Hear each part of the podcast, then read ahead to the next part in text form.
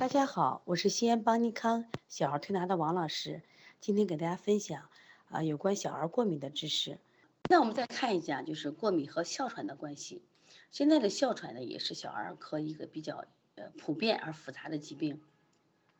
其实，在孩子小的时候啊，他的哮喘呢，一般都是一种呃非病毒的，就非过敏性的疾病，都是一些呼吸道病毒感染的这种哮喘。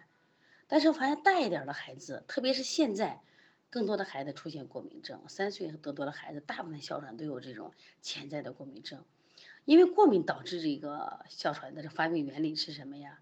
它就会增加气道的高反应，加重了上下呼吸道的阻塞而出现哮喘。我们发现啊，这个小孩儿，比如说过敏的时间越早，他年龄越早，他发生哮喘的概率越大。他如果是发现他过敏的这个时间越长，家里人不在意。它越容易发生哮喘，所以这个概率啊是很准的。所以说我们尽量避免这个孩子这个过敏或者预防过敏。中医里面啊，在中医里边这个哮喘呢，它主要的脏器是在这个肺、脾、肾三脏。肺、脾、肾三脏实际上呢，我们在治疗的时候呢，如果孩子是不是过敏引起的哮喘，我觉得调理其实还挺快的。那么如果是过敏引起的哮喘，我们规避了过敏源。